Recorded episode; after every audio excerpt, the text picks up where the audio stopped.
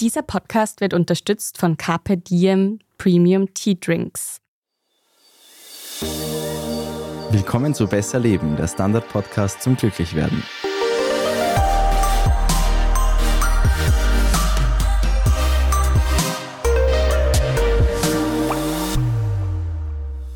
Ich bin Martin Schauhuber. Und ich bin Franziska Zeudel. Und wir reden heute über etwas, das uns permanent immer und überall umgibt, und zwar über Farben. Genau, und wir haben dafür einen ganz tollen Gast, beziehungsweise einen virtuellen Gast bei uns. Ausnahmsweise holen wir uns die Expertise aus der Schweiz. Wir sprechen mit Christine Mohr. Sie ist Farbpsychologin an der Universität Lausanne und sie weiß wahrscheinlich auch, weil das ist so eine der Sachen, die vielleicht am meisten verbreitet sind bei dem Thema, dass man sagt, dass Blau eigentlich allen Menschen auf der Welt gefällt. Erstens, stimmt das überhaupt wirklich? Und zweitens, warum? Also jetzt können schon mal alle Zuhörer froh sein, dass ich weder Schweizerdeutsch rede noch Französisch, sondern süddeutschen Akzent habe. Also ich denke, wir werden uns alle bestens verstehen. Das Blau, also gern sage ich da dazu was, weil in der Tat ist Blau, also vielleicht gehen wir ja durch alle Farben später so ein bisschen durch. Ne? Also Blau ist eine Farbe, die von ganz vielen Menschen die Lieblingsfarbe ist. Jetzt wird es nämlich schon spannend, weil sie jetzt eine Farbe rausgesucht haben, wo wir so ein kleines Problem damit haben, weil Lieblingsfarbe nicht unbedingt bedeutet, dass es auch eine Farbe ist, die mit positiven Gefühlen im Zusammenhang gebracht wird. Also wenn wir eine Studie durchführen, wo wir fragen nach Lieblingsfarben, dann ist in der Tat blau, so wie Sie es jetzt vorgeschlagen haben.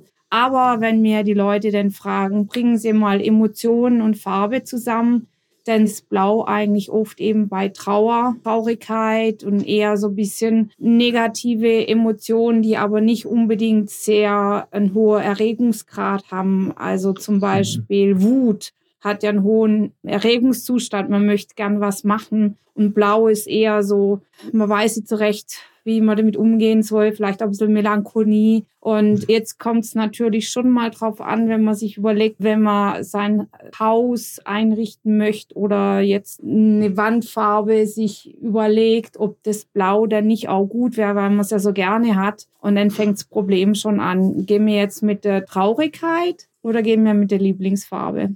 Was würden Sie da raten? Also hat es, wenn wir jetzt sagen, okay, wir färben die Wand blau, müssen wir dann damit rechnen, dass wir dann trauriger sind, wenn wir im Wohnzimmer sitzen? Das würde man gern wissen, haben wir keine wirkliche Erfahrung dazu. Ich kann mal was zu Farben sagen, weil Sie haben gerade super Glück, weil erst vor ein paar Wochen haben wir einen wissenschaftlichen Beitrag eingereicht, in dem wir mal die ganze Literatur angeschaut haben, die tatsächlich eine Veränderung im Gefühlszustand beschreibt, wenn man in eine Umgebung geht, die eine bestimmte Farbe hat. Also jetzt stellt man sich mal vor, ist es tatsächlich so, dass wenn ich in ein blaues Zimmer gehe oder ein rotes Zimmer gehe oder ein gelbes Zimmer gehe, ist tatsächlich so, dass es beim Menschen zu einer Veränderung im Gefühlszustand kommt. Weil das ist ja die zentrale Frage, die sich immer alle stellen. Kann man tatsächlich durch Farbe in seiner Umgebung seinen Gefühlszustand verändern. So, und jetzt wird's gleich mal super enttäuschend, weil nicht, dass ich jetzt sage, dass es nicht funktioniert, sondern es gibt fast keine Studien, die wirklich so gut durchgeführt sind, dass man für viele Farben einen Schluss ziehen kann. Was wir jetzt selber auch in einer Studie mit Virtual Reality gemacht haben, also wo man den Leuten so Brillen aufsetzt auf den Kopf und dann ist es, als ob man tatsächlich in einer virtuellen Welt wäre. Also wenn man den Kopf dreht oder den Körper dreht, dann dreht sich die Umwelt mit. Und es ist natürlich ideal als Methode, um zu untersuchen, ob es tatsächlich einen Unterschied gibt, wenn man die Leute jetzt in unterschiedliche virtuelle Realitäten mit unterschiedlichen Farben aussetzt oder wie man in der Fachsprache nimmt, auch immersiert, also sich reinbegeben in diese virtuelle Welt.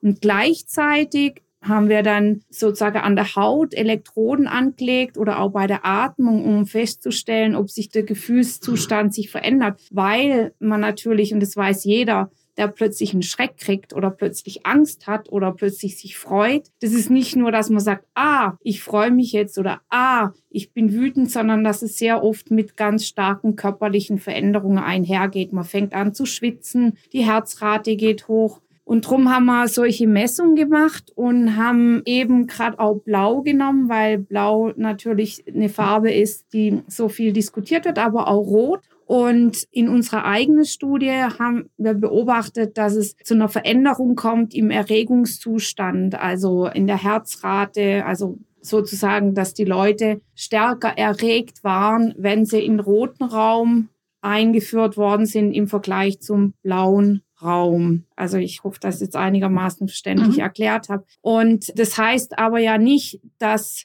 das jetzt rot ist. Vielleicht ist es einfach wärmere Farben. Vielleicht hätte man der gleiche Effekt mit Orange oder Violett. Also man muss ja überlegen, welche Farben will man testen. Also vielleicht ist ja auch so, dass das Blau gar nicht unbedingt oder dass das Blau einfach weniger erregt. Also vielleicht würde jede Farbe erregen und vielleicht halt blau gerade nicht. Also wir können so ganz wenig Rückschlüsse da ziehen und gesamt in der Literatur, jetzt mal abgesehen von unserer Studie, gibt's noch etwa vier bis fünf andere Studien, die das auch wirklich sehr schön kontrolliert haben. Und also oft gibt's keinen Effekt, weil manche haben die Leute dann nur zehn Sekunden in den Raum gemacht. Mir haben die Leute drei Minuten in dem Raum gehabt andere machen es zehn Minuten. Also es gibt so viel Variation und man muss sich auch vorstellen, Farbe ist ja nicht nur das, was wir verstehen als Rot, Blau, Grün, Gelb, sondern es besteht eben aus diesem Farbton, den wir auch benennen in der Sprache. Aber es ist natürlich auch Helligkeit und Sättigung. Und viele Studien haben das nicht kontrolliert. Aber vielleicht kann man ja tatsächlich auch sagen, dass generell Gelb zum Beispiel, das ganz stark mit Freude assoziiert ist. Also wir haben da so gut wie keine negativen Assoziationen gefunden. Ist keine Lieblingsfarbe. Wenn ich die Leute frage, was ist eure Lieblingsfarbe? Gelb kommt fast nie vor. Wir haben das nächste Problem. Und Gelb ist ja sowas wie Sonne, Sommer. Jedes Kind fängt schon an, die Sonne mit einem lächelnden Gesicht auf dem Papier abzubilden. Also es ist ganz, ganz schwierig. Für uns, was ganz überraschend war, als wir unsere Studien angefangen haben. Wir sind davon ausgegangen, dass Farbe, also genau das, was Sie ja auch denken, was man überall liest, dass die Wahrnehmung des Sehen von der Farbe wichtig ist. So haben wir angefangen. Und in der Zwischenzeit, jetzt arbeite ich mit meinen Kollegen, Mitarbeitern, internationalem Netzwerk arbeiten wir jetzt zum Thema gut sehr intensiv seit zehn Jahren und in der Zwischenzeit reden wir ständig von der konzeptuellen Vorstellung, wie man schon allein durch Sprache Gedanken zu Farbe generiert, was es bedeutet. Fast für alle Farben haben Leute universell, egal wo auf der Welt, ähnliche Emotionsassoziationen. Gelb ist Freude, Achromatische dunkle Farbe sind negative Emotionen. Pink ist mehr Amusement. Im Englischen ist, glaube ich, eher so, weiß jetzt gar nicht, wie man es im Deutschen jetzt so gut übersetzt. Also schon auch eher so eine leichte Freude. Mhm. Und eine Farbe, wo wir wirklich überhaupt keine Ahnung haben, was wir dem machen sollen, das aber auch eine Farbkategorie ist, das ist lila. Keine Ahnung, was es bedeutet. Und ansonsten geht es irgendwie ein bisschen so in alle Richtungen. Denn Rot, Valentinstag, Rot, die Farbe der Liebe, aber ganz klar auch die Farbe der Wut. Wie erklärt man das jetzt? Weil das war ja auch die Frage, wie erklärt man solche Dinge? Und wir glauben in der Zwischenzeit zunehmend Hinweise bekommen zu haben, dass es was sehr Überlerntes ist. Wo es genau herkommt, wissen wir nicht ganz genau. Aber ich denke, oft ist es unsere Umgebung, die stabil ist und die wir schon hatten seit Generationen. Wir haben jetzt paar Studien gemacht mit Kindern zu Farbemotionszusammenhängen, weil es uns interessiert hat, muss man unbedingt jetzt eine Emotion verstehen, wie Hass oder so. Das ist eine Emotion, wo Kinder erst später verstehen, also Freude, Liebe, Trauer, Schmerz. Das kommt sehr früh. Und was wir beobachten ist, auch wenn sie die Emotionen noch nicht hundertprozentig verstehen oder sagen wir mal so, wenn sie es noch nicht hundertprozentig in eigene Worte bringen können, also selber beschreiben, von welcher Emotion sie reden, haben sie trotzdem Tendenz, die positive Emotion eben mit helleren Farben in Verbindung zu bringen und die negativen Emotionen eher mit dunklen Farben in Verbindung zu bringen. Also Farbe ist schon, bevor man komplex was versteht, ein Mittel oder eine Sinneswahrnehmung, mit der man schon affektive Zustände kommunizieren kann und auch auf eine Art unterstützen kann. Also es ist nicht irgendwie wahllos, wie wir Farben verstehen. Aber vermutlich ist es auf einer ganz stark konzeptuellen Ebene so. Und da liegt mir auch was ganz sehr am Herzen. Man muss sich das mal vorstellen. Also, wie gesagt, vor zehn Jahren war ich der Meinung, die Farben zu sehen ist entscheidend. Und es ist jetzt, dass ich immer weniger das Gefühl habe, dass der Fall ist. Und das ist, wenn es so wäre, dass man in eine Umgebung geht, die farbig ist und das sofort einen Einfluss nimmt. Wir würden das doch gar nicht aushalten. Also jetzt stellen wir uns das mal vor. Wir gehen irgendwo von einem Raum ins andere und jedes Mal wird uns das in einen anderen Zustand versetzen. Das wäre nicht zum Aushalten. Wir wären ja da in einem Emotionskarussell, Achterbahn, wo die Leute irgendwann nur noch daheim bleiben wollen mit einer konsistenten farblichen Umgebung. Ich bin völlig geplättert gerade. Das ist total interessant. Ich weiß nicht, ob Sie auf Instagram sind, aber wir haben schon öfters diskutiert darüber, dass viele Influencerinnen und Influencer sich eigentlich ihre Wohnungen völlig beige einrichten und Kinderzimmer ganz beige sind und Babys beige sind und Gewand beige ist und alles. Wie stehen Sie da als Expertin dazu? Was macht beige mit uns? Beige ist eigentlich eine der neutralsten Farben. Von dem her machen die Leute das vielleicht ganz gut und ist sehr nett, dass sie das jetzt auffragen. Das scheint wirklich die Runde zu machen, weil ich weiß gar nicht, wie lang es her ist, aber noch nicht lang her, als eine Journalistin mich auch gefragt hat für einen Beitrag, in der Zeitschrift dazu zu kommentieren. Und dann habe ich das erste Mal überhaupt drüber nachgelesen. Es war Kim Kardashian, wo ein neues Kind bekommen hat. Oder nee, es war nicht Kim, es war jemand anders. Und ich habe da ein bisschen reingelesen und dachte, die Idee ist eigentlich ganz witzig und vielleicht auch eben, wenn jemand die Möglichkeit und die Kohle hat und so weiter. Also vom architektonischen, innengestalterischen, von Innenräumen wird gesagt, ja, warum soll man den Kindern schon was aufdrängen? Die Kinder sollen ihre eigene Gestalter werden von ihrer Umgebung. Also wenn sie ein Element jetzt besonders gern haben, dann nehmen sie das mit und stellen es dahin, wo es ihnen gefällt. Naja, ob das jetzt so hochkognitiv abläuft, sei mal dahingestellt, weiß ich nicht.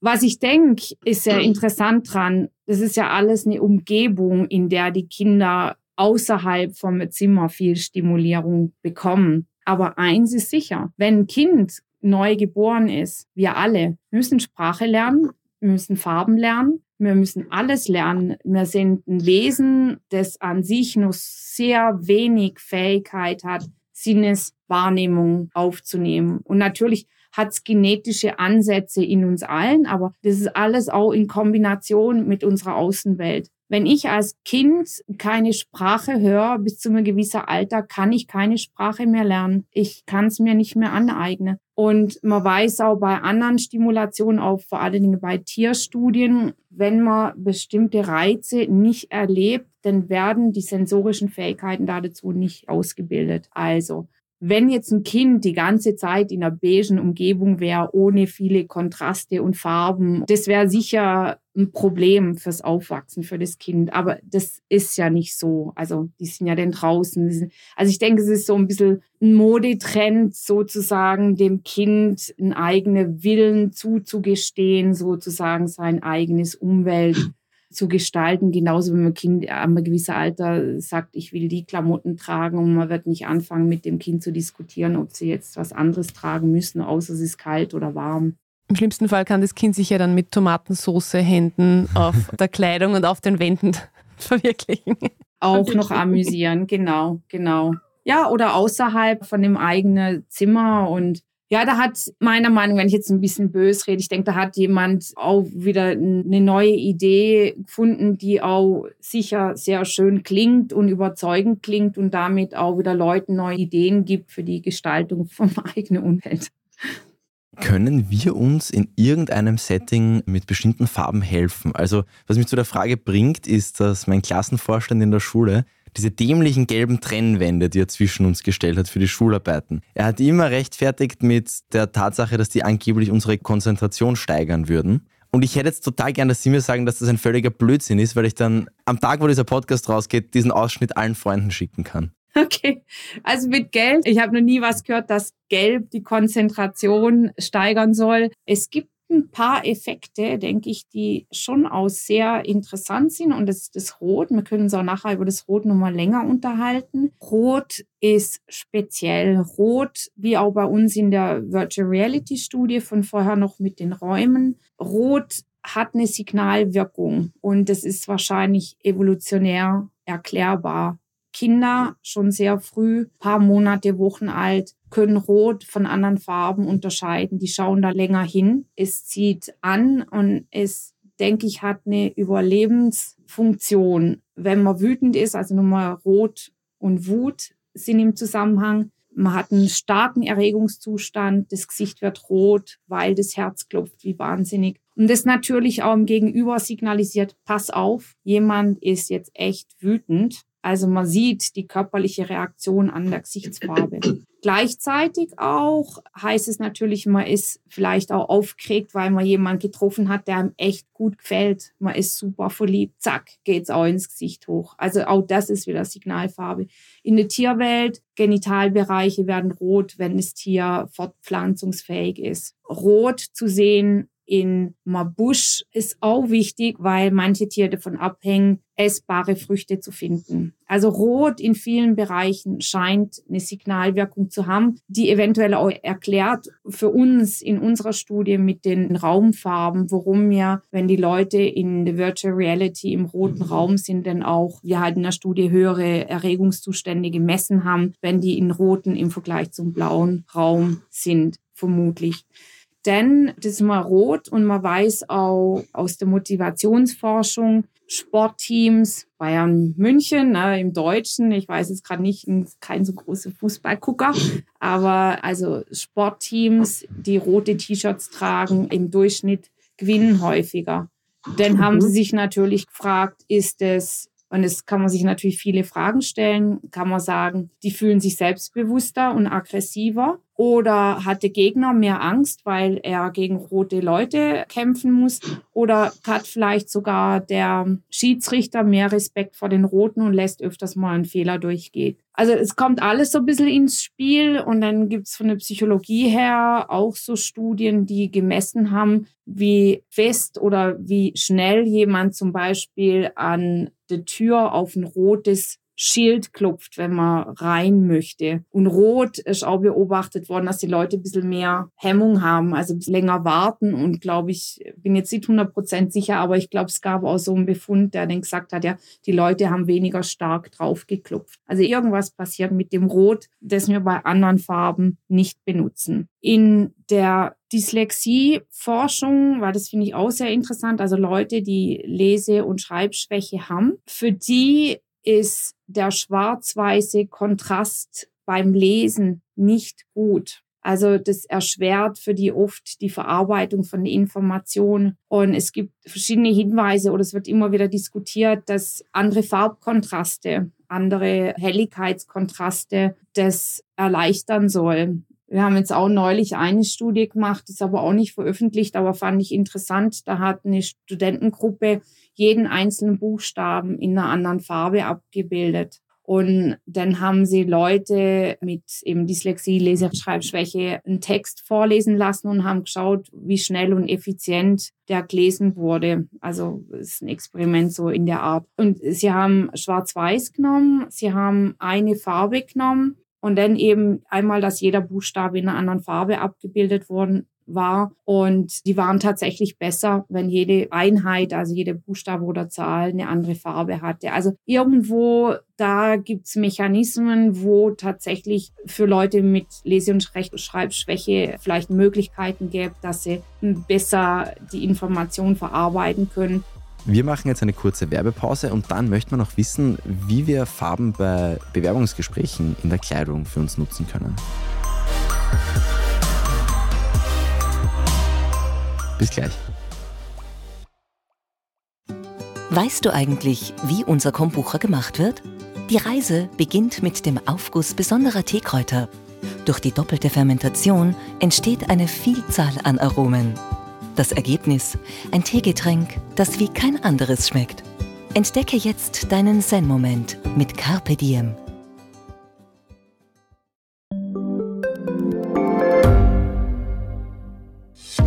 Hat Österreichs Politik ein Korruptionsproblem? Wie wird der Ukraine-Krieg enden? Und warum wird alles immer teurer? Ich bin Tobias Holub. Und ich bin Margit Ehrenhöfer. Wir stellen die brennenden Fragen unserer Zeit. Und die Standardredaktion liefert Antworten. In Thema des Tages, Montag bis Freitag um 17 Uhr, überall, wo es Podcasts gibt.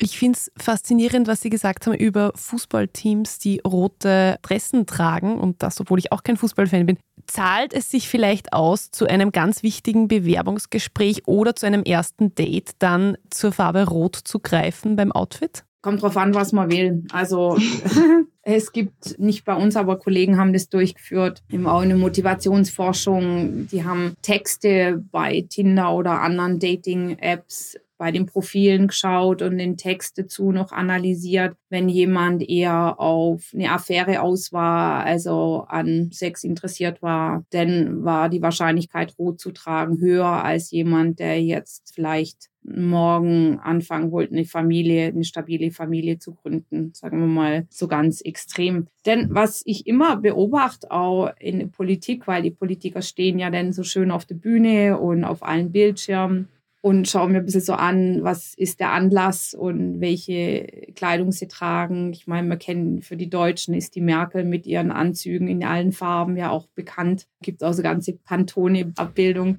Aber zum Beispiel, als die britische Premierministerin den Donald Trump getroffen hat, der das erste Mal nach Europa kam, die war in Rot. Also da dachte ich, die Farbe haben sie nicht umsonst gewählt. Und für Männer wird oft auch gesagt, je nachdem, was Verhandlungssituation, ob rote Krawatte und nicht. Also ich denke schon, es hat was. Also bei Rot bin ich in Zwischenzeit sicher, Rot zu sehen hat eine Bedeutung und die ist vermutlich alt und hat wahrscheinlich tatsächlich irgendwo mit Erregungszuständen in eben auch positiv und negativ zu tun. Ich denke auch deswegen finden wir die Zusammenhänge mit Liebe und Wut. Das hat nichts mit der Valenz, wie wir das nennen, also ob das jetzt positiv oder negativ ist, sondern sehr wahrscheinlich mit dem, dass es der Erregungszustand vom Körper hochheben kann und damit auch die Bereitschaft zum Handeln vereinfacht oder hilfreich ist, ja. Was wäre jetzt umgekehrt? Zum Beispiel, ich greife das Bewerbungsgespräch gleich auf und wenn ich jetzt zum Beispiel mich für einen Job bewerbe, wo ich Ruhe ausstrahlen muss, wo ich jetzt auch mein Gegenüber bei dem Gespräch überzeugen muss, dass ich total in mir Ruhe und der entspannteste Mensch bin, wie würde ich mich da kleiden, um das zu kommunizieren? Oder ist eh wurscht? Ja, also nicht rot.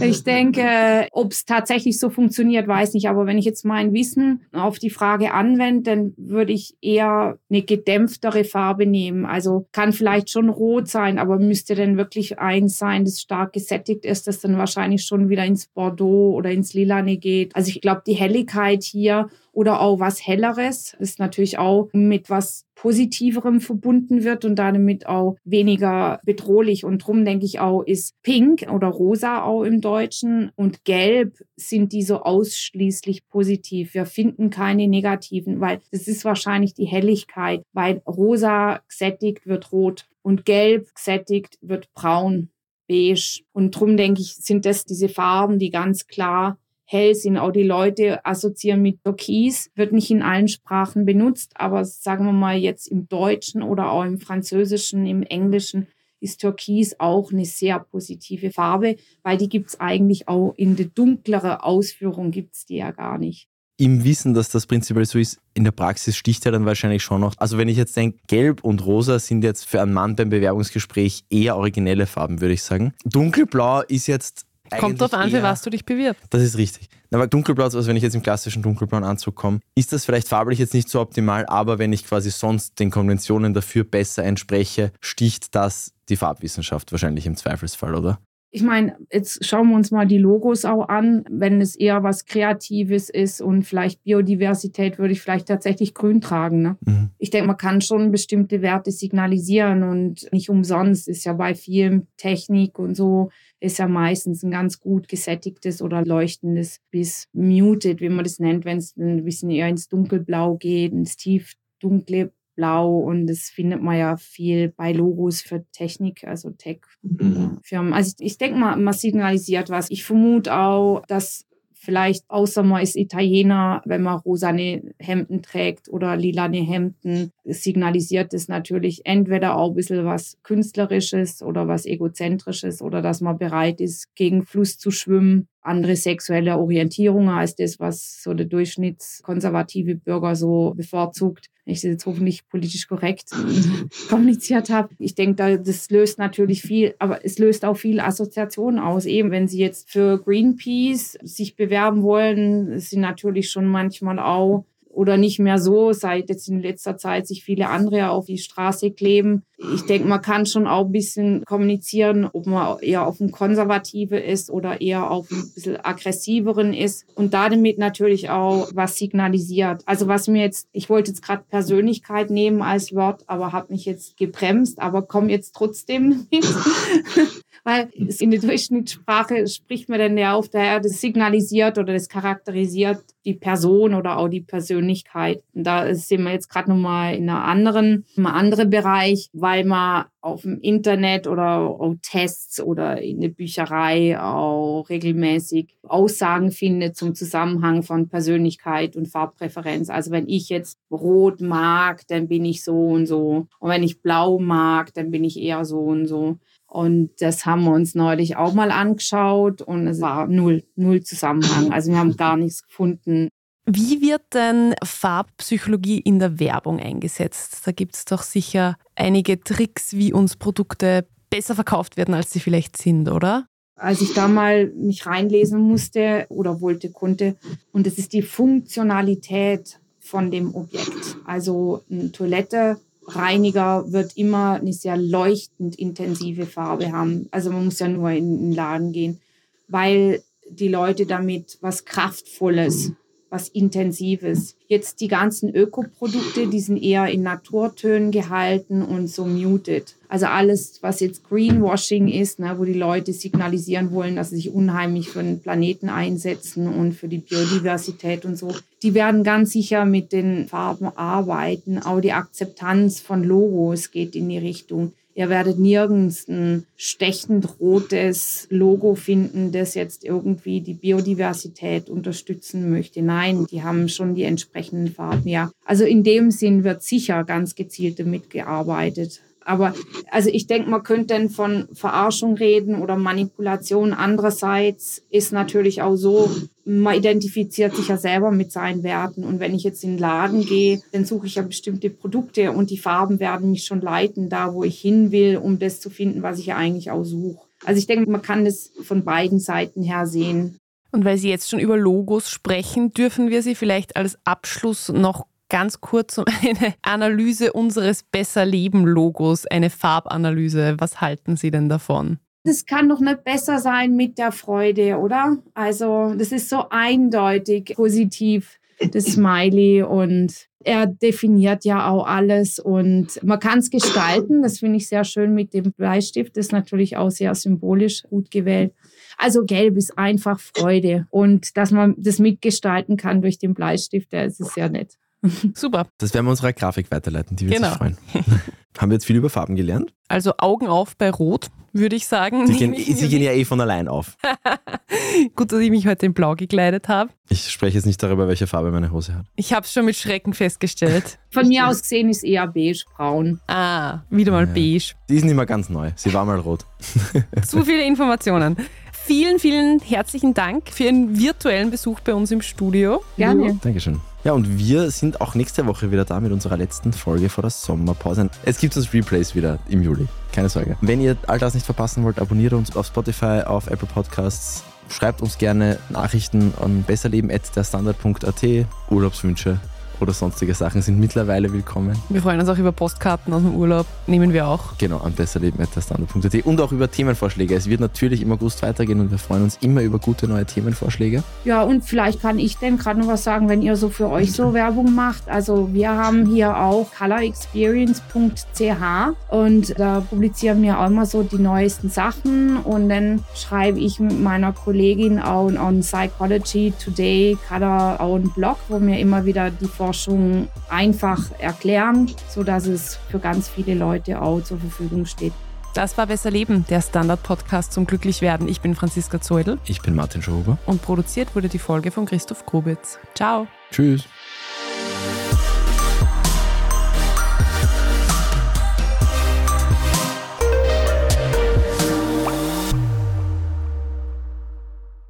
Entdecke jetzt deinen Zen-Moment mit Carpe Diem. Unser Kombucha wartet schon auf dich in Österreichs Lebensmitteleinzelhandel und Drogeriefachmärkten.